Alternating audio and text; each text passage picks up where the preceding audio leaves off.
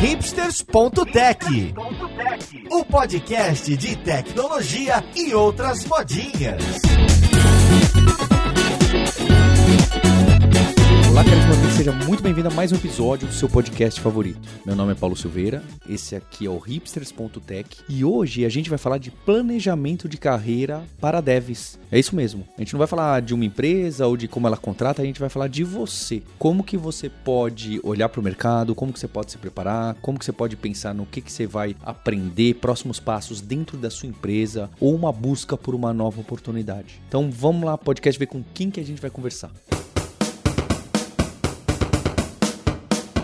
Hoje aqui eu com um conjunto de pessoas desenvolvedoras de grande calibre que me colocaram uma provocação. A gente fez um podcast sobre soft skills onde eu trouxe muitas pessoas que contratam. E aí, obviamente, que ficou com uma visão muito das pessoas lutando para o que é melhor para as empresas, para os contratantes. E hoje a gente quer ter uma conversa aqui do que, é melhor para você deve. O que, é melhor para sua carreira ou o que, que é melhor é difícil a gente dizer, né? Não, não vou, ninguém aqui vai bater martelo na sua carreira. Mas como você pode pensar nessa sua carreira? Como você pode se questionar na sua carreira? Para isso, hoje eu tô aqui com o Juan Lopes, que normalmente está nos nossos episódios de ciência, de computação e matemática. Tudo bem com você, Juan? Tudo bem, obrigado pelo convite. Eu sei que eu tô aqui por causa da treta, então vamos conversar sobre isso. Você vai ser um bom moço como sempre, nem. Junto com ele eu tô com a professora Melissa Mendonça. Eu, quem foi professora, eu sempre chamo de professora, tá bem, Melissa? Que tem um currículo incrível no meio acadêmico e agora um currículo incrível no que a gente chama de mercado, que tá cada vez mais misturado. Tudo bem com você, Melissa? Tudo ótimo. Fico feliz de participar e estou disposta a gente discutir esses diferentes caminhos profissionais. Perfeito, eu acho que a sua visão também vai ser muito interessante. Aqui todo mundo tem um, um pouco de background nesse, de ciência da computação. Você e o Juan, acredito que tem um, um background bem maior, extenso e matemático e científico, acho que também é interessante para mostrar, porque também as oportunidades são diferentes e em muitos casos até melhores aí para os críticos da faculdade. Olha só, hein? fica aqui, ó, comecei a treta, hein, Juan? Olha aí. Também tô com o Tadeu Zagalo. Olha só o Tadeu, conhecidíssimo aí na comunidade. Já queríamos trazer faz tempo. Tudo bom com você, Tadeu? Opa, tudo certo. Valeu pelo convite, Paulo. Obrigado, obrigado por conseguir aí é, esse tempo para conversar com a gente. Também tô com a Eduarda Scharnhorst. Oi, Eduarda. Oi, gente, tudo bom? Falar sobre recrutamento, assunto que eu adoro. Seja bem-vinda. E tô com os nossos co-hosts aqui, lutando a favor de devs, Maurício Balboa Linhares. Oi, Linhares. Estamos aqui pra treta. É, chegou o dia que a gente vai brigar. Todo mundo tava esperando por isso, Linhares. Queriam ver, ah, que esse Paulo nunca brigou com o Linhares. Agora a gente vai brigar. E também tô com o Mário Deves Soltinho. Fala, Soltinho. Olha aí, ó. Hoje estou aqui pra tretar também. Vamos ver o que vai sair no meio, mas esse é o espírito. Então, pra começar bem, eu, eu tava planejando, sabe? Eu tava querendo ver quais são os meus pontos, porque eu tô do lado do outro lado da mesa, né? Eu sou o lado contratante. Ou, bem que alguns de vocês também são, né? Você acaba, mesmo hoje em dia tem muito isso de peer, né? Você contrata quem é seu colega ao lado. Então, esse mecanismo é meio complexo. Mas eu tô bem do lado do contratante como líder de uma empresa. E eu tava tentando pensar nos meus preconceitos de contratação. O que que eu não gosto? Porque umas tretas que aparecem, ah, não faça isso, né? Contratante que não gosta. Tava tentando pensar quais são os meus preconceitos, que obviamente podem estar bem errados. E, e eu tenho sim um preconceito que eu vou confessar aqui. Meu preconceito na hora de contratar, quando eu tô navegando no LinkedIn, é se a pessoa tem aquela lista de empregos que trocou a cada 4, 5 meses em diversas empresas, tá bem? Vou confessar, isso para mim na hora que bate, é difícil. Alguém me traz, eu falo, hum, será? Eu já jogo assim, sendo que eu nem sei a pessoa, nem conversei com ela, nem sei o, o que que ela conhece, não sei nem, às vezes, é, nem de dev, tá? Em qualquer situação aqui, isso para mim me bate. E é curioso, né? Porque 10, 15 anos atrás, o preconceito de pessoas que contratam era o contrário. Poxa, olha só essa pessoa, 10 anos no banco, nossa, tá acomodada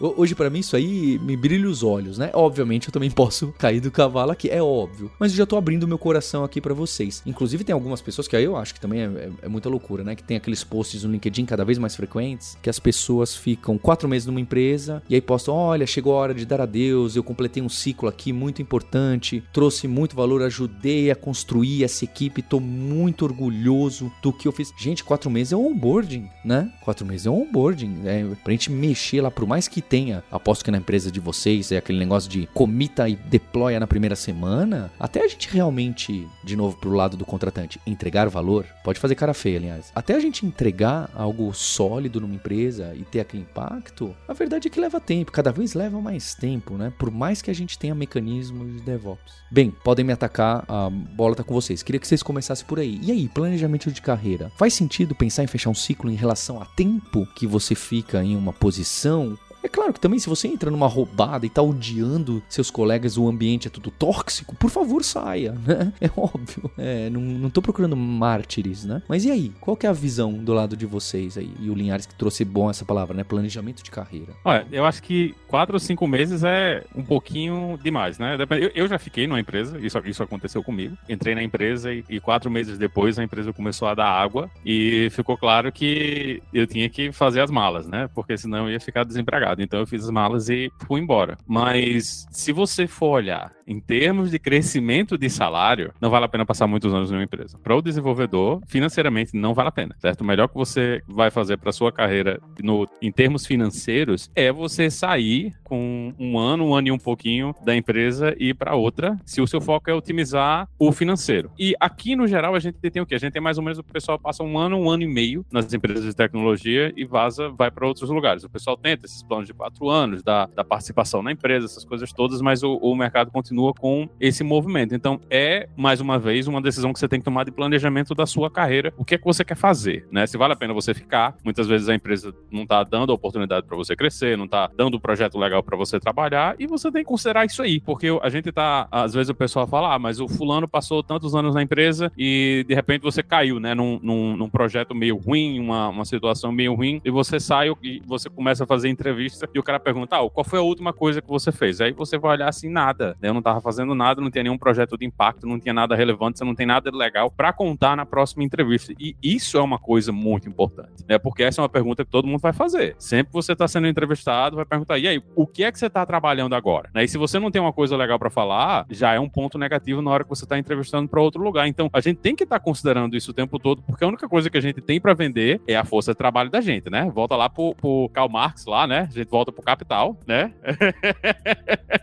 e lembra que o que a gente tem para vender é exatamente isso, a nossa força de trabalho. É, eu, eu acho interessante também que mesmo quando você está satisfeito com o lugar onde você está trabalhando, você ter uma oferta na mão, você participar do processo e tudo mais, ajuda até você a, a ajudar o seu gestor a negociar por, por você, sabe? Porque muitas vezes numa empresa grande, o seu gestor quer te manter, ele quer manter você como profissional porque ele gosta do seu trabalho. Só que ele tem que conseguir justificar isso não só pelo seu trabalho, mas pela percepção do mercado do seu valor, né? Então, é, mesmo quando você está feliz, às vezes fazer, não, não, não dizer não para os recrutadores também é, é, é uma boa, porque você pode ter uma oferta melhor e às vezes você pode descobrir uma empresa que você nem sabia que você gostaria tanto de trabalhar, você descobrir uma empresa nova. Então é sempre bom estar aberto ao mercado nesse sentido. vou fazer talvez um contraponto bem diferente de alguém que está numa empresa que é uma startup, que tem uma estrutura diferente. É, eu tô lá já tem dois anos e meio e eu não tô trocando de emprego, não tô procurando trocar de emprego, mas eu vou dizer que eu concordo com esse fato da gente ficar atento ao que o mercado está procurando, ao que a gente precisa preparar no nosso currículo. E até eu tive uma experiência recente de uma pessoa próxima a mim que teve problema de mudar de emprego por causa da questão do título. Tava também numa startup, aquela coisa meio solta, não tem exatamente um título, não sabe exatamente no que está trabalhando, está fazendo várias coisas ao mesmo tempo. E na hora de mudar de emprego, não tem aquela comprovação no currículo dizendo você é sênior, você é tech lead, você é engineering manager. Aquilo não está registrado exatamente como uma função do trabalho. Então é importante estar atento a essas coisas até para quando surgir a oportunidade ou quando surgir a necessidade de mudar de emprego, ter essa noção de que em que categoria eu tô, onde que eu posso negociar, para onde que eu posso me colocar de novo no, no, mercado. Então, acho que isso é bem importante ficar de olho, principalmente nessas. Eu estou trazendo essa experiência de empresa pequena, de startup, né, que não tem uma estrutura tão rígida, definida entre as escadas da carreira, né? Falando mais pelo lado de planejamento, assim, de fato de carreira, né? Uma coisa que eu sempre gostei de fazer é, tipo, de tempos em tempos separar e dar aquela refletida, né? Tipo, qual que é o seu objetivo e se, se a empresa, o cargo, né? Sua posição atual, onde você tá, se ainda tá te levando na direção daquele objetivo, né? Às vezes você não tá há tanto tempo e às vezes não tem nada de ruim no trabalho. Às vezes você gosta dos seus colegas, você gosta do seu time, mas passou um tempo ali, você não tá aprendendo da forma que você gostaria ou você tinha uma ambição de crescer numa determinada direção e, e, e não tá tá rolando. E, e nesses casos eu paro e, e penso, né? Tipo, quais são os meus objetivos? Se é ganhar mais, de repente você vai e faz uma outra entrevista e vê como é que o mercado tá pagando. Ou se é trabalhar numa determinada tecnologia, de repente começa a estudar e faz umas entrevistas para trabalhar com outra tecnologia, ver como é que você se coloca no mercado, o que, que as entrevistas estão procurando para o tipo de vaga que você quer. Eu sempre. É uma coisa que eu passei a fazer mais recentemente, de parar e escrever de fato, do tipo. Eu acho que escrever é um exercício tão bom, né? sei lá, é uma coisa que eu desaprendi a fazer e tô tentando reaprender. Né? Parar e escrever. Tipo, eu vou conversar com a pessoa que vai me entrevistar e ela vai me perguntar o que, que você quer, porque também é uma dessas outras perguntas clássicas, né? O que, que você tá procurando na próxima vaga, né? Por que, que você quer sair de onde você tá e o que, que você quer numa próxima oportunidade, né? Então, eu acho que esse é um exercício bacana e te ajuda, de repente, a entender por que, que você tá considerando outro trabalho, né? Por que, que você quer sair de onde você tá, de fato. Acho que isso que o Thiago falou é super importante. Os meus dois últimos trabalhos eu mudei por causa disso. Eu tava em locais que eu gostava, que eu, principalmente o último, eu gostava bastante, e o, a galera era legal, mas Mário rindo aí que eu trabalhar com ele, não foi por sua causa. Mas não tava. Não, não, o que eu queria no futuro não tava aliado com isso. Então, assim, tava muito legal, tava muito confortável, eu ia continuar feliz naquilo, mas aquilo não ia me fazer feliz por muito tempo. Eu sempre ficava com aquele. E se eu seguisse pelo esse outro caminho que eu tava querendo, que eu tava planejando, e não deixasse um pouquinho o comunismo de lado, e se for essas coisas, assim, saber que eu queria uma coisa diferente, identificar que eu queria essa coisa diferente, foi o que me fez ir atrás e começar a procurar qual outra oportunidade que pode preencher essa lacuna que agora eu vou para esse. vou decidir seguir para esse caminho. É difícil, principalmente quando a gente tá num lugar que a gente gosta. Mas acho que é importante a gente notar quando deu, né? Assim, não que você precisa sair naquele momento, mas beleza. Tá na hora, eu preciso ver essa outra coisa, qual é essa outra direção que eu quero seguir. Não necessariamente vai ser mudar de empresa, pode ser mudar de algum carro dentro da empresa, mas você precisa entender o que é que você precisa, não só quanto profissional, mas como pessoal também. Que se você não tiver bem nenhum dos dois, você não vai ficar bem nenhum no outro. Então, acho que isso é bem, bem importante também. Definir o, o a sua perspectiva, pelo menos. Não don't. De vida, mas saber o que você quer fazer nos próximos dois, três anos já ajuda. E eu concordo total com tudo que todo mundo tá trazendo aqui até agora. E esse ponto que a, que a trouxe, eu acho que é uma coisa que, pelo menos na área de tecnologia, eu acho que a gente tem um privilégio gigantesco, assim, que é a gente tá numa área que tem uma demanda alta, então é possível você analisar múltiplas opções e conseguir ver alguma que encaixa melhor. Então, sei lá, se você tá num lugar porque foi o primeiro emprego ou foi a oportunidade que parecia que fazia mais sentido para você, naquele momento que você tava com uma dívida absurda e aí você fechou, respira e fala: pera, beleza, agora eu tô mais organizado, eu consegui guardar uma grana, eu posso tentar dar esse próximo passo sem me comprometer. E se porventura a empresa falir semana que vem, eu também não tô preocupado, porque acho que é muita variável que a gente tem que somar, né? Porque, pô, às vezes você tá entrando numa startup que deu tudo errado. Quantas histórias eu já ouvi de gente que entrou numa startup que faliu duas semanas depois, assim, sabe? E até todo o lance que a gente fala, né, do, do ownership e tal, eu acho que é, é, é um lance que é, é muito aberto pra interpretação, mas o ownership vai ser muito mais o, o como você faz o seu trabalho, o quanto você se preocupa com a excelência do que você tá fazendo, com realmente ser dono da empresa e, e outros pontos ali. Né? Enfim, aberto para cancelamento dessa frase aqui. Mas.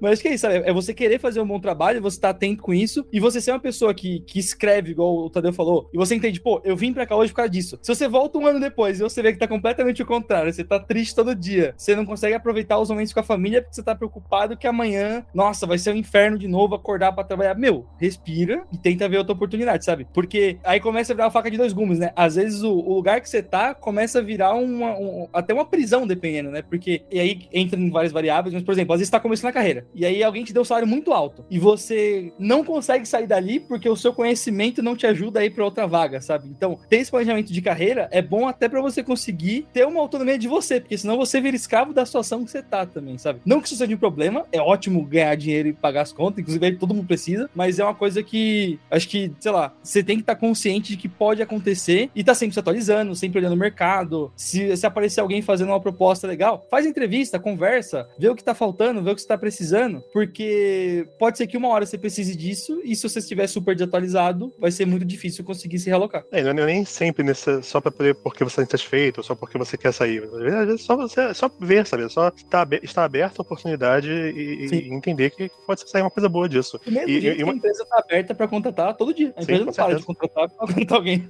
Com certeza. E, e, uma coisa que é importante também, assim, é, é, é, assim, não, todo mundo sabe disso, né, quase vai sem falar, mas quando sair de um lugar, sempre sair em bons termos, porque muitas vezes uhum. você vai para uma, uma, oportunidade e assim, você não, não gosta, não acha legal e, e, quer voltar, sabe? Aí tem, tem, tem muito. Você tem um relacionamento bom com a empresa, sempre tem portas abertas para poder voltar, geralmente. Acho que em todas as empresas que eu trabalhei, eu vi casos de gente que saiu, queria fazer uma coisa diferente, e aí viu, opa, não, ou não gostou da empresa, ou, lá, mudou de país e não gostou de morar fora, quer voltar, e voltou pra empresa, assim, era o lugar que você gosta, tipo, por que não? Acho que se, como tu falou, sempre sai bem, porque você nunca sabe o dia de amanhã, às vezes você realmente viu que aquela de fato era empresa que você gostava, ou só não deu certo. É bom ter um plano B, um porto seguro, quando a gente precisa. Eu acho que ponto comum entre essas coisas todas é ter um planejamento de carreira que é independente do cargo atual e que é independente da empresa atual. É um plano de carreira próprio da pessoa. E onde eu quero chegar no futuro, aonde, o que, que eu quero fazer no futuro, não só o que eu posso fazer dentro da empresa onde eu tô, mas aonde que eu quero chegar no futuro. Ter esse planejamento a longo prazo, ou pelo menos uma ideia de onde eu quero chegar, é muito interessante sendo eu ficando dentro da empresa ou não, porque aí eu sei qual tipo de vaga eu vou procurar, para que que eu vou. Eu, eu sempre digo isso para as pessoas também que trabalham comigo e tal. A gente sempre conversa sobre isso, assim, ter esse tipo de planejamento futuro me ajuda a dizer não para várias coisas que eu sei que vão me tirar do caminho que eu gostaria de seguir no futuro da minha carreira. Então, é super importante ter esse planejamento individual, assim, não necessariamente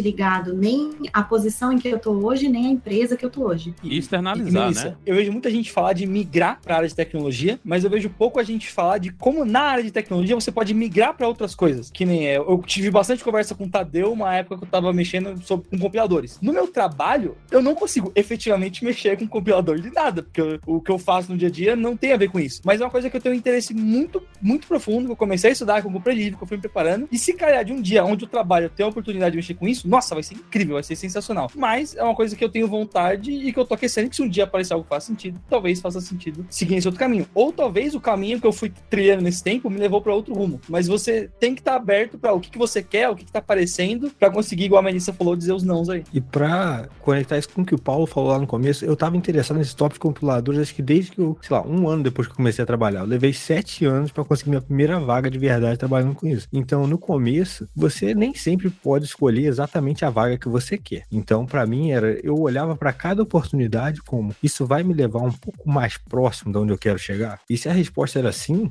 eu ia, porque eu não tava num lugar que era maravilhoso, eu tava num lugar que era ok e eu podia chegar um pouco mais próximo. E às vezes o que isso acontece, aconteceu na minha experiência, você acaba com vários empregos em um período curto. Talvez, eu não sei se eu tive de quatro meses, eu não sei quando deu muito errado, mas assim, às vezes não chega a completar um ano. E era por isso, não era porque, ah, deu muito errado. Não, eu tinha um que não tinha nada a ver com o que eu tava fazendo naquele momento. Apareceu uma outra oportunidade, né, que, igualzinho a Melissa falou. E eu já tinha esse objetivo meu próprio, e eu acho que essa outra oportunidade vai, vai me ajudar a chegar mais próximo desse objetivo. E chegar mais próximo, às vezes era uma tecnologia mais próxima do que eu queria trabalhar, às vezes era um, lugar que eu ia ganhar melhor, então podia pagar para estudar, podia pagar um curso. Às vezes é um lugar que você vai trabalhar menos, né? Você vai ter menos pressão e sobra um tempo para você estudar no seu tempo vago. Eu tentava analisar mais ou menos nesses três, né, eixos e se eu concluísse, tipo, vai ser melhor para mim. Tchau. Eu ia sem nenhum apego. A, a, empresa não é minha. Se eles tivessem que mandar embora, eles iam me mandar embora. Então, se eu tiver que sair, eu vou ter que sair. Se eu tenho outra oportunidade melhor, eu vou. Então, assim, eu sempre, a não ser que seja um lugar bacana e você tem outra opção que é um pouco melhor, aí muda um pouco a equação. Mas se você já não tá exatamente onde você quer, eu não tenho muito apego, não, sinceramente. Isso... E é uma coisa que a gente tem que se preocupar, né? Porque se você fica só no que o vento te empurra, né? Às vezes você fica naquela sinuca de bico que você fica sem opção, né? Eu tenho muitos amigos que passaram muito tempo trabalhando em empresas que trabalhavam direto para o governo, né? Que trabalhavam só fazendo software para o governo. E quando veio esse boom de trabalhar para fora e, e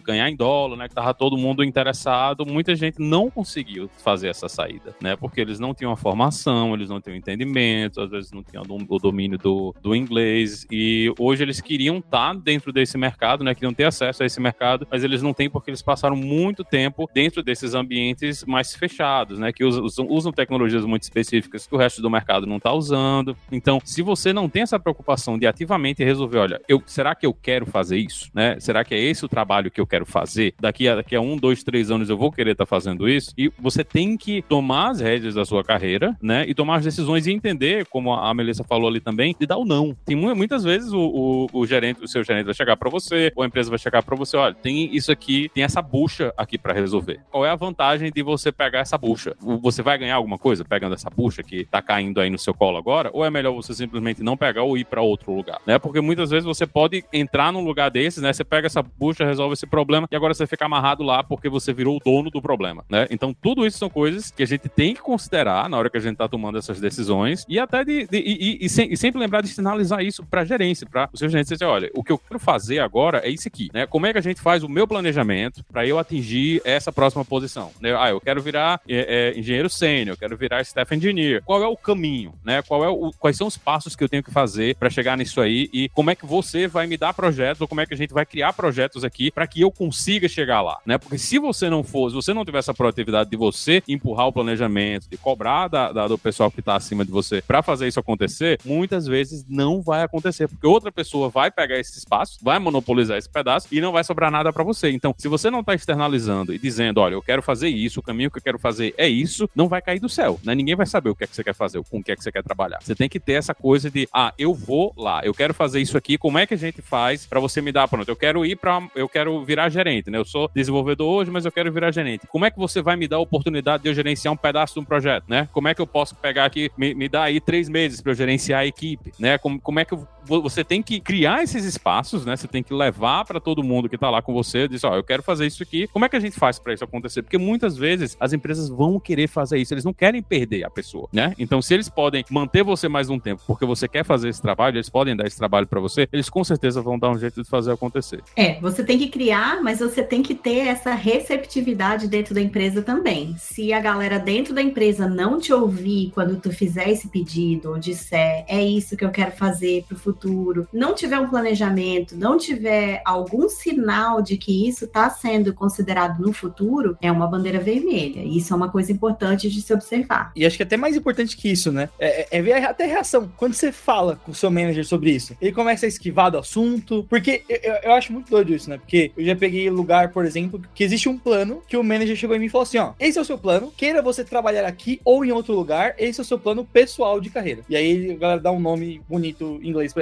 E aí tem lugar que fala: não, ó, vamos alinhar com a meta aqui. Ah, mas eu quero fazer outra coisa. Não, mas vamos alinhar com tal meta aqui. Então, tipo, a empresa tem os objetivos dela, você tem os seus objetivos, e é importante ter esse espaço seguro ali que você vai conseguir conversar com o seu manager sem sofrer uma retaliação por você estar tá falando uma coisa que você quer como pessoa. Você não é só mais um parafuso que tá ali ou algo do gênero. Você é uma pessoa que tá trabalhando ali, tá oferecendo sua força de trabalho, tá trabalhando e, e é importante ser ouvido também. Isso é uma coisa que você consegue pegar também alguns indícios de entrevista. Então, você tá fazendo processo para empresa, fala um pouco sobre. Você também tá entrevistando a empresa, né? Então, fala um pouco, ah, eu tenho vontade de ser X no futuro. Como é que vocês vão me ajudar nisso? Tentar entender como é a mobilidade da empresa. Ah, eu tô nesse time, mas se eu achar que não gostei tanto, então, ah, eu sei que a empresa tem esse outro time que é mais do meu interesse, como eu faço para mudar para esse time no futuro? Ver se a empresa tá aberta a isso. É tentar conversar com as pessoas que trabalham lá, pegar esse, esse lado deles, como é que é feito a avaliação, como é o plano de carreira da empresa, como é feito a avaliação de performance, se isso existe, quanto quanto tempo. Isso são vários indícios que mostram se a empresa de fato está pensando em crescer aquele funcionário, é só aquele negócio de trabalha, trabalha, trabalha, a gente paga uma pizza, não sei o que, não sabe quando vai ter aumento, se rolê assim meio duvidoso. Então isso é uma coisa muito importante, assim, que hoje em dia eu acho que eu não vou para empresa, por exemplo, se eu não ver que ela tem, não digo nem que ela tem um plano de carreira estruturado, porque eu saí de empresa enorme para empresa minúscula, mas mesmo na empresa minúscula, no processo seletivo, na entrevista, eu conversava sobre, beleza, eu vou entrar e aí, como é que vai acontecer? Como é que a gente vai me avaliar? Como é que a gente vai crescer nessa direção que eu quero? Então, tentar entender se a empresa está disposta a construir também junto com você. Então, beleza, empresa pequena, eles querem implementar um processo de avaliação, eles têm, eles já têm alguma coisa sobre isso, assim. São, é uma coisa, por exemplo, para mim hoje é fundamental. Então, entender o que é fundamental para você, entrevistar a empresa de volta, para depois você não entrar e aí começa a dar três meses, cai aquele encantamento, né, de quando tudo tá maravilhoso, você começa a perceber todos os defeitos e aí você vê, poxa, aqui não tá tão legal, mas tem coisa que você consegue pegar na entrevista e acaba não caindo tanto lado. Ô, Duda, e, e nessa entrevista, acho que um ponto muito importante de falar, que até o Linhares falou no começo, é dinheiro. Então, é o Com quanto certeza. você vai receber, é quais são todos os benefícios, qual o benefício que não tem, qual o benefício que tem, tem apoio para estudar. Ah, a empresa tá no começo, então tem ação. Como que ganha essa ação? Qual é a plataforma? Porque eu conheço muita gente que às vezes a pessoa vai na empresa e aí a pessoa fica tipo, ah, não, ó, oh, não, ah, mês que vem a gente tá vendo de fazer uma rodada de distribuição de não sei o quê. Aí passa o mês. Não, não, mas mês que vem vai ter não sei o quê. E aí você não tem essa certeza certeza de nada. Às vezes você trocou algo que era importante pra você apostando naquilo e você não tem garantia nenhuma. Tudo bem, tem gente que apostou e tem gente que se deu muito bem. Mas acho que vai de cada um ver o quanto que você, que você tá disposto a comprar o risco das, de comprar as palavras de alguém que não tem. Isso é foda às vezes. Não tem nem um e-mail dizendo que mês que vem. É sempre numa reunião que a pessoa fala e, e não tem nem como você cobrar de volta, assim, sabe? A pessoa fala, que? Não, não prometi nada, não. Aí vendeu a empresa, você ficou sem nada. É, se, se, não, se não deram pra você um, um comprovante que você vai ter aquilo, considera que você não vai ter aquilo, que vinha lucro. E uma coisa que acho que é muito importante bater na tecla é você negociando, se você tá pedindo um salário maior, alguma coisa, a empresa lhe fez uma oferta, né? Você fez uma contra-oferta maior, eles não vão retirar a oferta porque você pediu mais dinheiro. O máximo que acontecer é eles falarem, a gente não vai poder cobrir, a oferta é essa, você quer ou não. Então, assim, muita gente tem medo de fazer uma contra-oferta, tipo, ah, eu queria muito pra essa empresa, mas esse salário não dá, sei lá, eu tenho meus contas pra pagar, não consigo ir por isso. E aí você fica com medo, mas se eu pedir, sei lá, vamos dizer, dois mil reais a mais, vão achar que eu tô querendo extorquir a empresa e que eu não mereço isso, aí vão tirar minha oferta. Não, ninguém vai, ninguém vai tirar uma oferta que fez pra um dev hoje em dia. E nem em nenhuma carreira vão fazer isso. O máximo que podem falar pra você é falar, a gente não consegue cobrir. Então, na dúvida, peça um pouquinho mais aí, vai que rola, assim, tenta espremer um pouco mais. É melhor você ter essa negociação e tal. É difícil, ninguém gosta de entrar em conflito, ninguém gosta de negociar. Mas é melhor você sofrer esse pedacinho no início, tentar ver uma coisa que você acha que é justo, do que você entrar num trabalho que você, ok, essa oferta foi mais ou menos, e aí daqui a um tempinho você já vai estar, poxa, esse salário não tá tão legal, esse salário, eu não tô vendo perspectiva de receber aumento. Então, assim, negocie um valor que você vai querer ficar pelo menos um ano. Esse, esse salário no próximo ano, tô satisfeita com ele, tipo, é um salário que vai suprir minhas necessidades, ou tô nessa de quero pegar o que for e depois eu vejo. Porque muitas vezes a empresa não vai dar o aumento que eles talvez tenham prometido de boca, ou então não vai ter uma promoção, ou então você vai estar realmente satisfeito, às vezes até um salário que não, não cobre sua necessidade, né? Você vai precisar ir atrás de outro processo seletivo, é mais desgastante e tudo mais. Então, é uma coisa que ninguém gosta de fazer, eu não gosto de fazer, eu fico dizendo pra todo mundo fazer, eu, quando é minha vez, eu fico, ah, não quero, mas que é muito importante, assim. E não só negociar salário em, no valor que você recebe, né? Mas também benefícios. Às vezes você consegue melhorar um benefício que, sei lá, um plano de saúde melhor que você não ia ter, e você não vai gastar mais esse dinheiro. No final, tudo se converte em dinheiro, né? Então, prestar muita atenção na oferta que você vai receber, entender todos os benefícios que a empresa tá dando, o que vai ser descontado, o que tem imposto em cima, e sim, são vários minúcias, assim, quando você vai ver, pode diminuir, sei lá, 20% do seu salário ou aumentar 20% do seu salário. São entrelinhas que são importantes e às vezes a gente não presta atenção, assim, né? Quando a gente fica animado de receber a oferta. Negociar, eu acho que é uma das habilidades mais importantes que existem pra você ganhar mais dinheiro. E eu sou absolutamente incapaz. Eu sou o tipo da pessoa que se eu vou negociar com você e eu penso pra minha cabeça que eu quero ganhar, sei lá, 10 reais. Antes de eu abrir a boca, eu já penso, é muito, e falo 9. Se demorar muito, você me interromper, eu já tô falando 7. Nossa, eu sou assim, e eu já tentei, eu leio todos os artigos que existem. Sempre que eu vou entrevistar de novo, eu falo, não, dessa vez eu vou entrevistar. Eu só negociei na minha vida com sucesso duas vezes. Todas as duas vezes eu não queria um emprego. A pessoa falou, "Ah, eu te pago X. Eu falei, eu não quero. Ah, não, te pago, sei lá, 20% a mais. Você falou, não tá entendendo, eu não tô negociando com você, eu não quero. E aí foi, foi, eu acho que no final das contas aumentaram o salário em mais de 50%. Aí eu falei, aí eu falei, bom, agora eu tenho que aceitar. E o que, que eu pensei? Eu falei, eu não vou falar ainda que eu vou aceitar, né? Eu vou falar, me dá mais 5 que eu aceito, sei lá. Aí é claro que ele já sabia, eu falo, não. e aí ficou por isso mesmo. Aconteceu exatamente isso comigo.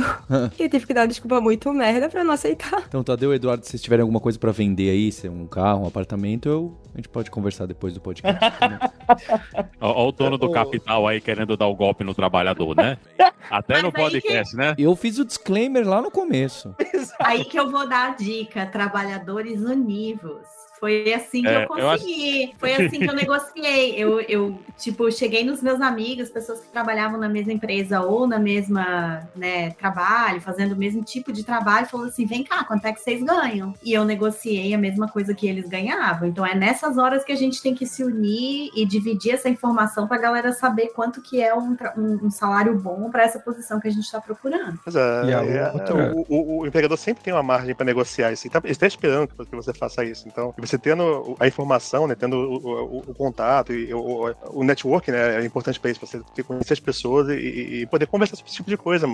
É um tipo de coisa que não se conversa muito publicamente, mas assim, no- no- nos meios mais, mais, mais privados, a gente sempre conversar sobre esse assunto. E é importante demais para os trabalhadores. E a outra E acho coisa um, que eu- um ponto. Não, você peguei e falar nessa de, de- de importância é saber que o processo é caro pra empresa também. A empresa gasta. Faz uma conta de padaria, beleza? Quanto você acha que ganha aquele diretor que parou pra conversar com você uma hora, aquele manager que parou demorou uma hora pra conversar com você. Aquele dev que deve estar fazendo quatro e cinco entrevistas na mesma semana, porque eles estão tentando preencher a vaga seis meses. E uma durante seis meses o time não consegue é, bater as sprints porque tá demorando. Se você bota tudo isso na ponta do lápis, pra empre a empresa ela tá quase pedindo, pelo amor de Deus, aceita essa vaga quando, gente, quando eles acham alguém. Então, tipo, você não tá 100% na desvantagem. Do mesmo jeito que você quer trabalhar naquela empresa, a empresa também precisa de contratar para você conseguir estar tá ali exercendo a função e tudo mais. É, tem, tem umas outra... coisas que são importantes pra gente fazer, né? Primeiro, você nunca diga o seu salário atual, né? Nunca. Diga o seu salário atual e nunca diga a pretensão. Você não, você não, se você deu essa informação, você se fudeu, porque agora não vai mais para canto nenhum, né? Agora não tem mais negociação. Aí você tá na situação do Tadeu ali, que, que aceitou 7, né? Queria 10 e aceitou 7. Que ele falou. Coitado, Tadeu. Na hora que você falou 7, acabou. Não sai aceitou, mais. Aceitou, não, pediu.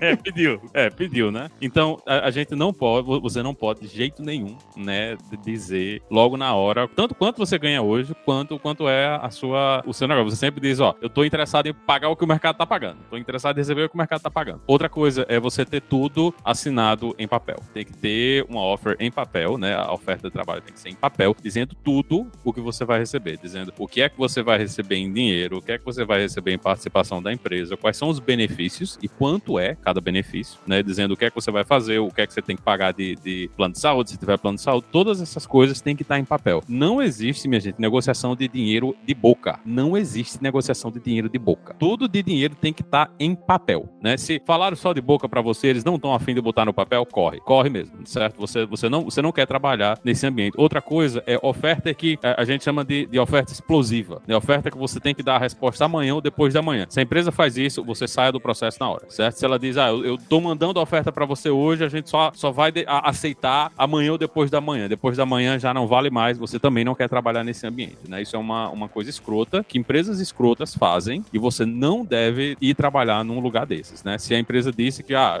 essa oferta só é válida até amanhã, é porque eles querem matar você, porque sabem que você está entrevistando em outros lugares e querem furar a fila, né? Querem furar a fila para você não ter opção de negociar. Então, se uma das empresas que você está fazendo o processo, ela fez essa coisa, ah, a gente só aceita até amanhã, você diga, então, ó, muito obrigado, a gente se vê no futuro, né? Porque você não quer trabalhar num, num ambiente desse. Então, tem, a gente tem que sempre se preocupar. Você não, você não precisa nem negociar muito, né? Nem vai ser um negócio, você não vai ficar como na feira, né? O cara gritar, ah, o mamão é 10, eu dou 8, né? Não, não vai ser assim que você vai ter que fazer essa negociação. Mas você também não pode dar muita informação, porque a empresa tem muito mais informação do que você. A empresa tem um monte de gente já trabalhando lá, né? No seu nível, um nível maior que o seu, um nível menor que o seu. Então eles sabem os salários, sabem como é que tá o mercado, né? Eles provavelmente estão fazendo esse, esse ciclo com várias outras pessoas, então eles têm ideia das informações e é você que tem pouca informação, né? A empresa tá cheia de informação para tomar essa decisão e você é o que tem menos, menos informação na hora de negociar. Então, na hora de negociar, o que você puder evitar, botar na mão da empresa, melhor. Ô, Linhares, e, e aí fica até uma, uma, uma, dúvida, minha que pode ser dúvida de alguém também, que é um lance que eu sempre pensei muito, esse lance que até, até a Duda trouxe do, dos benefícios, né? Porque quando a gente é mais novo, sei lá, você aceita o emprego porque tá pagando dinheiro. Só que aí você vai crescendo e você, o plano de saúde é importante. O auxílio creche é importante. Você já parou pensar que você do nada pode ter um filho? E aí você vai botar esse filho aonde? Você vai pagar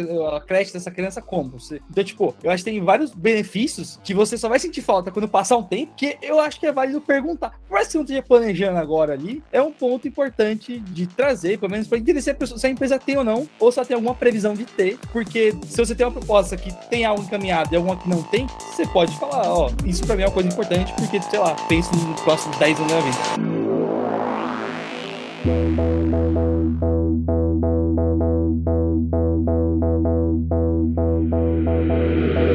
Eu acho interessante, Mário, mas esse ponto de benefício, às vezes eu acho que tem uma armadilha, para não só para devs, para todo mundo. É, que é, que é virar, o benefício vira salário, né? Exato, você não começa a não enxergar, porque você vê, ah, mas olha que legal, tem esse, tem esse benefício, tem esse benefício, independente de se você vai usar ou não, tem uma parte de dinheiro que você precisa mesmo, não é independente do benefício. E aí, não é, às vezes eu acredito que realmente não é maldade de muitas empresas, mas tem aquele tanto de benefício que aí a pessoa vai comparar com outra coisa, fica incomparável. É, é difícil para todo mundo de comparar, né? Fica tanta coisa ali para você colocar colocar no Excel ali. Mas e peraí, isso aqui vale isso mesmo? Porque será que eu vou usar? Ou mesmo se eu for usar, eh, será que eu faria de outra forma? Então eu acho que é complexo. Tem gente, tem muito dev aí que fala: não, eu quero. É, tudo, esquece, não quero nem saber de benefício, não vou nem colocar na conta. Pouco me importa o quanto você acha que isso vale, etc. Talvez essa postura seja muito extrema, mas eu acho que é um, algo para você pensar o quanto você põe de peso nos benefícios, independente deles serem bons e válidos, tá? É, Então, porque ele não te dá tanta liberdade, né? É, tem uma sardinha importante para puxar que eu acho que é mais específica aqui para os Estados Unidos, né, do que do que para o Brasil, mas para quem tá aqui ou para quem tá considerando vir para cá, tem empresa grande aqui nos Estados Unidos que eu não aplico para vaga por causa do plano de saúde que eles oferecem. Eu não aplico, não aplico. Tem uma empresa grande aqui que ela tem um plano de saúde, que é um plano de saúde que ela só dá um tipo de plano de saúde, né, que é o plano de saúde que você tem que atingir um limite de gastos durante o ano. E é uma das maiores empresas de tecnologia do mundo e eu não aplico para vaga nesse lugar. E eu conheço muita gente que tem criança, tem família e também não aplica para vaga nesse lugar por causa disso, né? Então, acho, talvez aqui a, a, situação seja um pouco diferente como, por causa de como o, o, o mercado funciona, né? Tanto nessa coisa de saúde, a, a, questão da aposentadoria, né? Que aqui as empresas elas contribuem diretamente para sua aposentadoria e aqui também se a empresa não está contribuindo o suficiente para aposentadoria, eu também não aplico para vaga, né? Porque é, é dinheiro que que está recebendo. Essa coisa do vale creche é muito importante porque aqui o dinheiro ele vem pre-tax, né? Então não é dinheiro que eu recebi, é dinheiro que vai direto para creche. Então não conta no meu imposto de renda. É muito importante que essa parada não conte no meu imposto de renda. Então eu faço a conta no papel dos benefícios quando eu estou olhando para outras vagas, porque eu não vou sair daqui, né, para ganhar numericamente mais e no líquido eu ganhar menos por causa de todas as outras coisas que estão envolvidas aí no processo. Então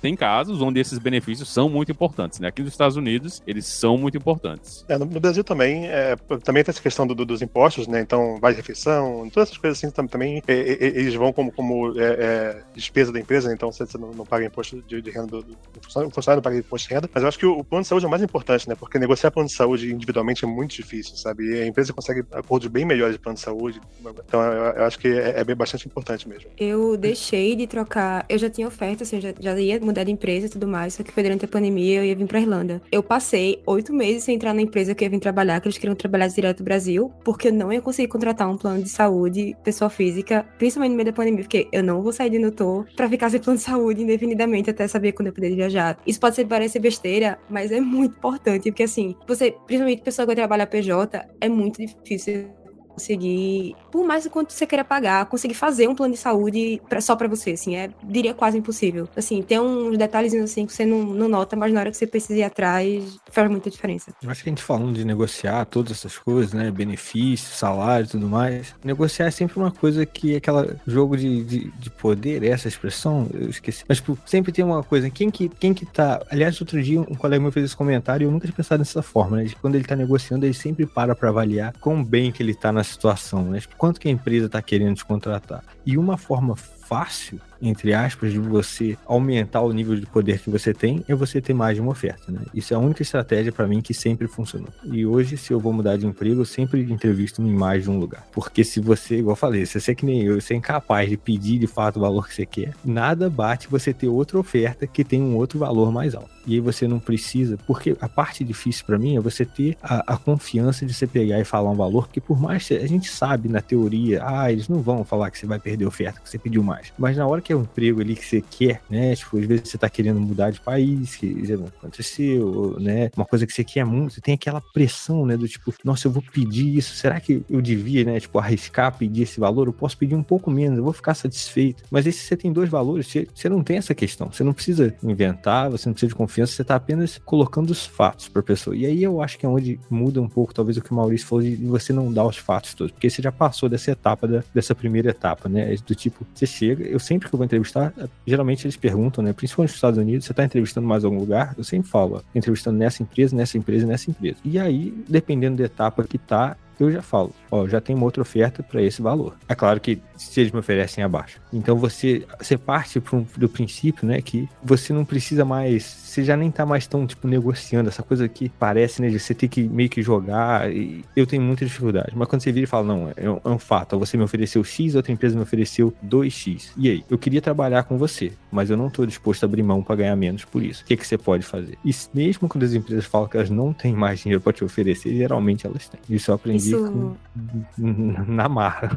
isso é uma coisa que eu sempre faço, na verdade. Eu, eu tô falando sobre não falar tá demais, mas eu sou uma batata pra negociar comigo. Eu sempre fico dando conselho pra todos os meus amigos. Na minha vez eu fico lá. hum, e eu faço isso também. Eu aplico, tipo, principalmente, por exemplo, mudar de país. Você não vai aplicar pra, ah, porque eu quero trabalhar naquela empresa. Eu quero ir pra aquele país. Você vai aplicar pra vários. E ajuda muito pro processo ser mais rápido. Porque quando outra empresa sabe que você tá, eh, tá fazendo o processo também, ela quer dar oferta primeiro pra tentar pegar você antes de aceitar outra. Então, assim, vira um jogo entre as empresas de quem vai dar oferta primeiro, quem vai dar uma oferta. Então, é bom pra você em todos os sentidos. Principalmente, eu acho, pra eles não ficarem enrolando muito entre etapas. Então, acaba sendo muito mais celery. Então, você já faz uma etapa hoje, eles já dão um feedback amanhã, uma coisa que talvez eles demorassem dois, três dias. Você já consegue marcar a próxima etapa pra mesma semana, às vezes. Então, só, acho que só é vantagem pra quem tá aplicando. E, como você falou, quando você tem uma oferta, o jogo muda totalmente. Você consegue. Um, um amigo meu, ele fez uma coisa muito legal. Ele recebeu duas ofertas e aí uma dava mais estoque do que a outra, a outra dava um salário maior, e ele fez a negociação cruzada, aí uma delas acabou cobri é, cobrindo tudo e ele conseguiu, tipo, pacotaço. E isso é muito importante, assim, porque no final,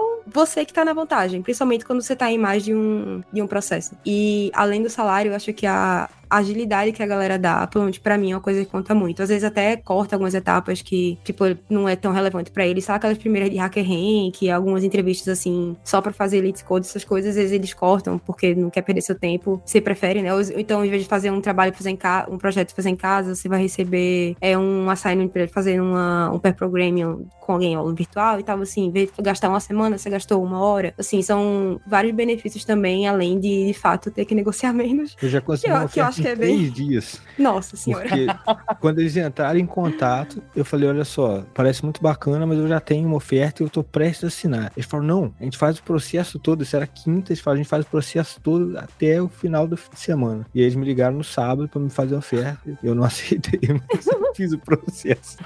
Eu acho que eu já Mas tava do outro lado de um processo desse. Eu acho que na empresa que eu trabalhei aconteceu isso. A gente tava é, entrevistando alguém, a pessoa falou que tem entrevista, falou, não, vem amanhã aqui no escritório que a gente faz tudo. E a gente passou o dia com a pessoa. É, a gente está falando, tá falando aqui de, de, de, de salário e tudo mais, e de você quer mudar- querer mudar para outro país. Tem, tem vários motivos que a gente pode querer para uma empresa, né? Uma coisa que eu aprendi com, com um amigo meu que estava buscando emprego um tempo atrás, ele fez e eu achei muito legal, é fazer uma planilha bem detalhada de todos os prós e contras de cada empresa que você está você tá, eh, querendo eh, eh, ir ou que você já está fazendo o processo, você ter o tracking disso, é, os motivos pelo qual você quer ir para a empresa, os motivos que te fazem não querer ir para a empresa, as pessoas-chave que você conhece na empresa para poder, lá, talvez eh, perguntar ou, ou- ou- até pedir uma indicação. Então, ter, ter esse controle bem, detalhado assim te ajuda a tomar decisão melhor na hora que, que realmente a oferta chega, né? E quando você tá fazendo um monte de processo pra você não se perder também. Porque eu acho que eu fiz os 50 ao mesmo tempo, agora pra mudar de país, sem brincadeira. E era muita empresa, assim, eu, eu não conseguia. Eu tava com a planilha, eu não conseguia manter o foco. Chegou uma época que eu só tava aplicando, e aí, antes da entrevista, eu ia ler sobre a empresa e tal. Eu não conseguia me preparar antes, tinha que ser, tipo, no dia, porque era uma entrevista todo dia. Então, muitas vezes você tá nessa situação, se você não tem um controle desse, lascou. Você vai chamar uma empresa pelo nome da outra, vai confundir o nome do manager, não vai dar certo.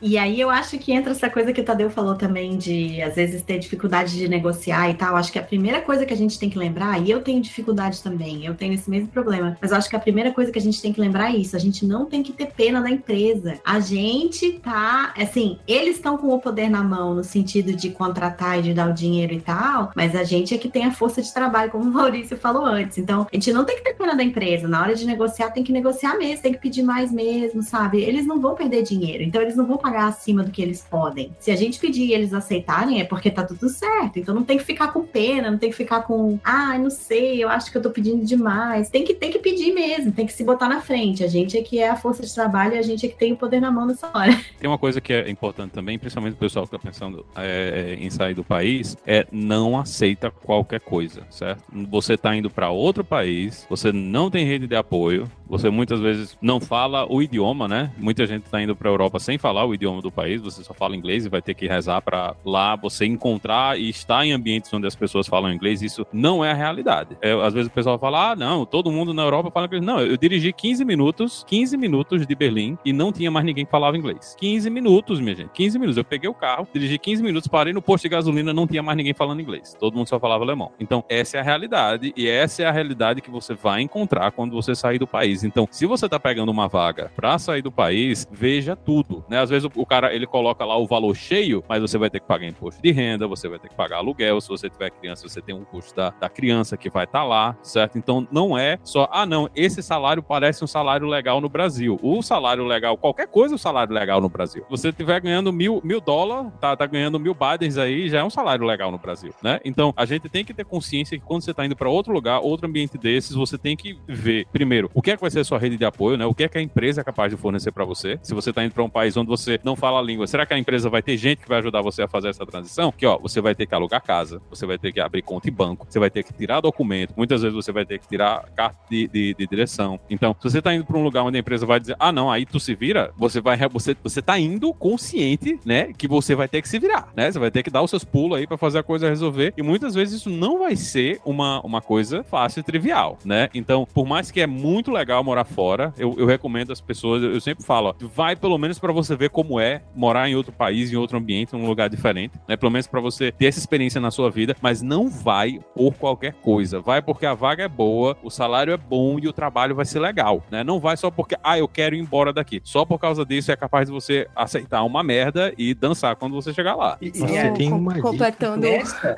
ó, nossa, todo mundo empurrou aqui. Mas estuda bem o mercado da empresa, o quanto que a empresa ganha, se ela dá lucro, se ela não dá lucro. Na, na entrevista, pergunta qual é a projeção, se tem algum dado que eles podem comentar. Alguma coisa você precisa ter para você ter certeza que, sei lá, você não tá trocando o lugar que paga as suas contas hoje por uma canoa que afunda amanhã. Só completando a. Pra você analisar, se você quiser ir pra fora, duas coisas muito importantes. Eu acho assim que se não tiver, se você não pensar nisso, nem adianta ir atrás de processo nem nada. Um, o que eles vão te fornecer para mudar, mudança é muito caro, mudança de país é muito mais cara ainda. Então, se eles estão pagando passagem, serve só para você, serve para sua família toda, se eles estão pagando hospedagem quando você chega, estão dando bônus, estão pagando consultoria para arranjar visto. Visto é muito caro, é muito difícil de fazer, muitas vezes só a empresa pode fazer, dependendo do país que você tá. Então, tudo isso de como eu vou chegar no país é muito importante. Se a empresa só fala, ah, a gente dá vaga, vem, se vira, foge. se a empresa fala, vou pagar só passagem, foge. Então, assim, tem que ter um, um suporte muito bom para você chegar. Como o Maurício falou, você não vai ter rede de apoio lá. Provavelmente você não vai ter uma reserva tão grande que você está ganhando, por exemplo, em real e está indo para lugar que é em euro, seis vezes, sete vezes o preço, dependendo da cotação. Então, muito importante que a empresa tenha um, um suporte inicial bom. E outra coisa, imposto de renda. imposto de renda na Europa, de modo geral, é muito alto. Às vezes a gente vê uma oferta, a empresa paga 100 mil euros por ano. Aqui na Irlanda, o imposto de renda, a taxa mais alta é 52%. Então, imagina, todo o dinheiro que você ganha, acima, acho que de 40 mil, 52% é imposto de renda. Então, assim, quando você vai ver, a maioria dos, dos países da Europa, a, o médio de imposto de renda que você paga é 40%. Então, assim, é bem diferente do Brasil. É muito diferente a forma de você fazer as contas. Então, além de ver custo de vida, ver também como é a tributação do país, como é a saúde do país, como o Maurício falou. Nos Estados Unidos é muito caro. na Europa já não é, já não é assim, já tipo, vai ser mais barato, ou então vai estar incluso imposto de renda, ou como é que é no outro país que você quer. É muito diferente de como a gente tá acostumado a pensar em como a gente negocia, como a gente vê salário no Brasil. Assim, cada país vai ter particularidade. E aí, quando você tá aplicando para vários países, aí começa a dar um nó na cabeça. Mas é uma coisa que, assim, se você não entende como isso funciona no país, o imposto de renda, e como vai ser o seu relocation, né? Como vai ser a sua chegada lá, você provavelmente vai se dar muito mal. Então, essas são coisas que você tem que prestar muita atenção se você quiser se mudar, né? Não trabalhar remoto para fora, mas se quiser ir para outro país de fato. Nossa, se eu puder dar uma dica, é quando você receber a sua primeira oferta para fora, antes de você se emocionar e converter para real e achar que você vai ser milionário, abre o Google e digita calculadora de salário líquido no país X. E você cola lá e você vê que você vai ganhar muito menos. Não e olha o preço do aluguel. Aluguel, custo de vida, mercado. Porque assim, tem uma galera que faz vídeo no TikTok. Ah, olha quanto que 10, 10 euros compra. Aí você vai para lá e você descobre que, pô, o, o remédio é mais caro. Em alguma ponta pode dar merda. Então, tipo, sente e faz os cálculos. E até fica a dica, né? Talvez. É que assim, as empresas estão começando a vir buscar mais da galera aqui e tal. Talvez poderia até, sei lá, a galera faz open source. Coloca aí, gente. Cria uns. Vamos criar uns bagulho público de. Ó, o custo médio de vida morando na capital tal é tanto, morando no interior é X, Y, Z. Mas tem, tem, tem, Acho que é o Levels. Uhum. Tem vários tem sites número. que são muito bons. É. O número dá o custo de vida, o Levels dá o salário. E se é. você jogar no Google o calculador de salário líquido também para qualquer país, você vai achar. Que eu lembro Isso. a primeira oferta que eu recebi foi em Libras, eu converti para real, falei, pronto, tô indo embora, eu vou ser rico. Chegou lá, eu descobri que eu ia pagar, sei lá, 50% também de imposto. Eu nunca fiquei tão triste. Ô, Tadeu, eu tô cada vez com mais dó de você, cara. Eu tô preocupado, Tadeu. Eu, tô... eu quando eu conversei com o Tadeu, eu fiquei preocupadíssimo também. Quando ele me contou essa história, Fiquei, meu Deus do céu. Cadê? Eu quero te dar um abraço, cara. Só vim na Suécia. Ô, ô, A gente faz um mês no inverno, pelo amor de E ne- Deus. Não vá pra nessa lugar de- nenhum. Se você é brasileiro, não vá pra lugar nenhum sem passar um mês no inverno lá, certo? Pega a parte mais desgraçada do inverno e vai passar um mês nesse lugar pra ver se você realmente quer morar nesse lugar, certo? A neve, ela só é legal dos primeiros cinco minutos. Depois dos primeiros cinco minutos, não tem a menor graça. E principalmente se você tiver que usar uma pá pra tirar a neve da frente da sua casa. Então, tenha, tenha certeza absoluta da decisão que você está tomando, certo? E do lugar pra onde você tá indo, porque depois que for, você se fudeu, né? Não tem mais pra onde correr. E além da neve aí, né? Ainda no, assunto imposto, entende como funciona os impostos. Às vezes você começa, sei lá, como MEI. Aí, porventura, rola um bônus, alguma coisa, e você emite nota daquilo ali. E aí você precisa trocar de MEI pra ME, por exemplo. Se você cancelar a empresa antes, você, por mais que alguém falar, não, é só se você passar de X mil reais que você toma prejuízo. Você vai tomar um prejuízo muito grande no seu próximo imposto de renda, porque você fechou a empresa no período antes e o imposto é muito maior. Então, contrata um contador ou uma contadora, conversa, pergunta, fala, pelo amor de Deus, me siga o que é esse imposto X aqui. A tendência de ir na merda é muito grande. Principalmente se você recebe de fora, porque se você recebe de fora, por exemplo, e você recebe como pessoa física, você paga 30% de imposto. Agora, se você recebe como empresa, você precisa ter um tipo específico de. É, é um monte de coisa. Senta e estuda com calma esse bagulho. Não é, não é só senta e vão cair dólares na minha conta e tudo vai dar certo. A chance de dar errado é muito grande e o Tadeu tá aí pra provar. E só, se só você pro for Paulo ter CLT? mais dó, eu, eu fiquei morando em, em Londres um ano e meio. E você só, você- a princípio você não precisava declarar imposto de renda, só se passasse de tanto. Eu não sabia quanto é que era, ninguém me falou nada. Eu nunca nem fiz o meu CPF lá. E eu fiquei o tempo inteiro pagando imposto de emergência. Todo mundo me convenceu mandar uma cartinha pro governo que eles iam me devolver um monte de dinheiro. Aí eu mandei a cartinha, recebi de volta meses depois, já nem morava lá, falando que eu devia, sei lá, 5 mil libras. Então eu só perdi mais dinheiro. Sempre os melhores presentes, né? É, Eu aí tô é chocada. Ah, Saiu do país, ó, outra coisa, saiu do país, faz a porra da declaração de saída definitiva. Nunca vá embora do Brasil sem fazer a declaração, porque se um dia de merda você voltar, a Receita Federal vai entubar você, certo? É, A Receita Federal vai olhar pra você, ah, todo esse dinheiro que você ganhou lá fora do Brasil, então você tem que pagar imposto de renda no Brasil também, porque você continuou sendo tendo seu endereço fiscal no Brasil. Então, lembre, ó, você saiu. No dia que você chegar no outro país, você vai no site da Receita Federal e faz a declaração de saída definitiva, minha gente. Pelo amor de Deus. E se você é CLT e tá no Brasil ainda, declare seu imposto de renda, que provavelmente você vai ganhar uma, restituição. Tem um monte de gente que fala, ah, não vou fazer, não tenho preguiça, é difícil. Mas, gente, não é difícil, vem tudo pré-preenchido. Você só precisa dar um ok. Se você só é CLT, né? Não tem mais nada por fora. Provavelmente você vai ganhar 20% de volta depois que você pagou. Um dinheirinho aí extra vai cair em, sei lá, maio, Outra junho. coisa. Só felicidade. Pergunte pro seu manager o que que você ganha da empresa que precisa declarar. Porque se você ganha algum tipo de benefício de ação, de não sei o quê, o dia que você vender, a Receita vai esperar tempo suficiente pra te enrabar do melhor jeito possível. Tem Isso, isso- é coisa- isso- isso- isso é uma discussão séria. É, a declaração de equity é uma coisa que dá uma boa discussão. Podcast à parte. Inclusive, essa coisa do, da saída definitiva, um amigo muito próximo, meio do Paulo, certo? Voltou pro Brasil, não fez saída, da- não fez saída definitiva. Quando ele voltou pro Brasil, a Receita Federal disse: esse dinheiro todinho que você tem nos Estados Unidos veio de onde?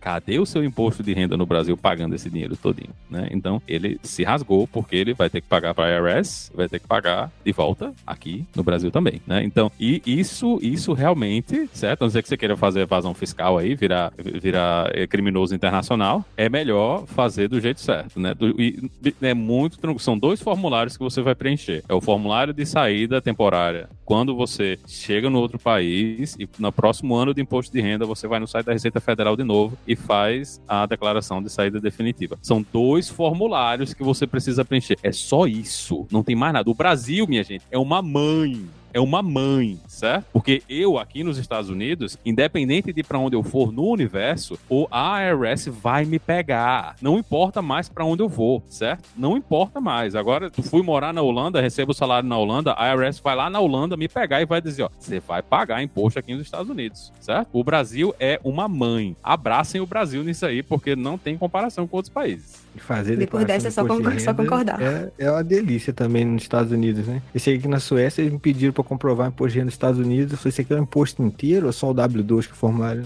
Não, me manda o seu imposto inteiro. Eu falei, tem 152 páginas, você tem certeza que quer ele inteiro? Não precisa mais, não. Porque, É não. rápido, né?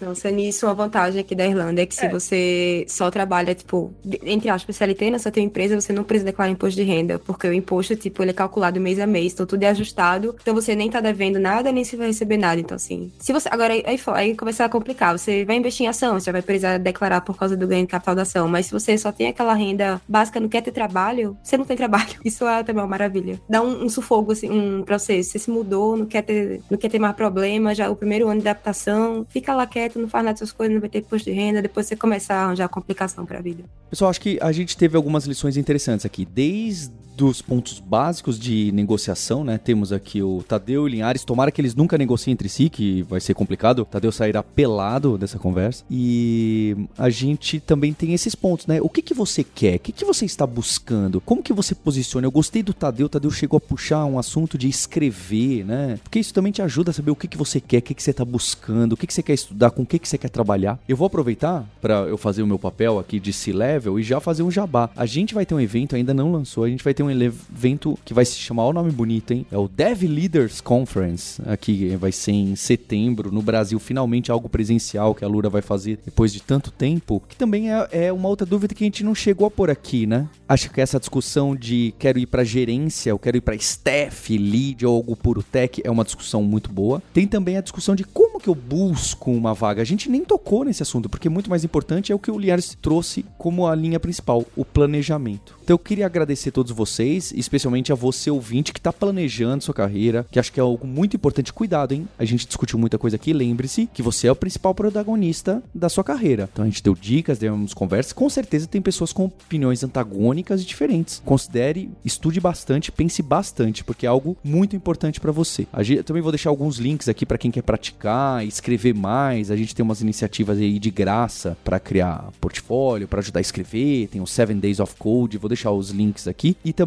vou deixar todos os convidados aqui novamente convidados para próximos podcasts que eu gostei muito desse episódio. Então muito obrigado a vocês e especialmente a você ouvinte pela audiência, cinco estrelas ali no iTunes. E a gente tem um compromisso na próxima terça-feira. Hipsters, abraços. Tchau.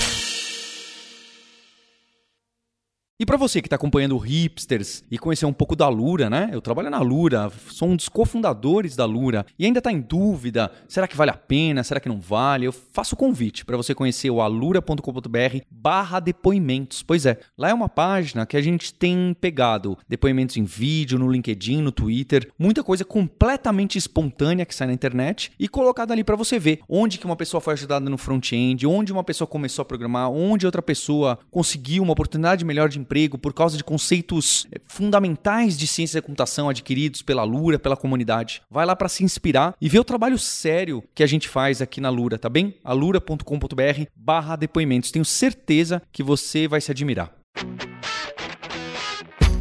Você ouviu o hipsters.tech. Produção e oferecimento alura.com.br. Mergulhe em tecnologia. Edição Radiofobia Podcast e Multimídia.